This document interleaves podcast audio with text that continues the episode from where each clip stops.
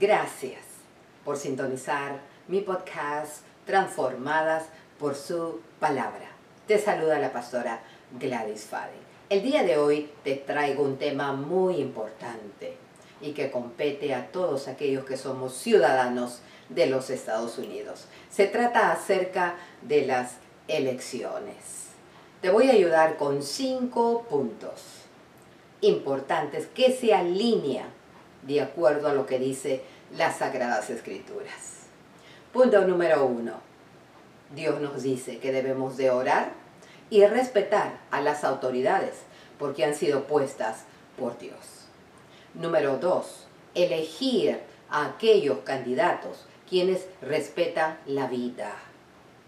Número tres, votar por aquellos candidatos, líderes que están a favor de la familia.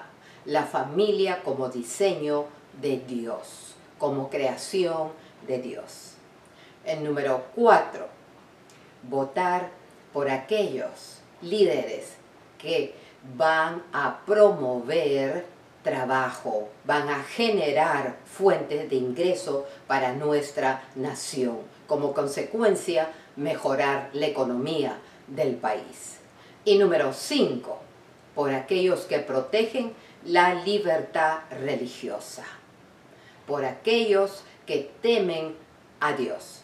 La decisión es tuya.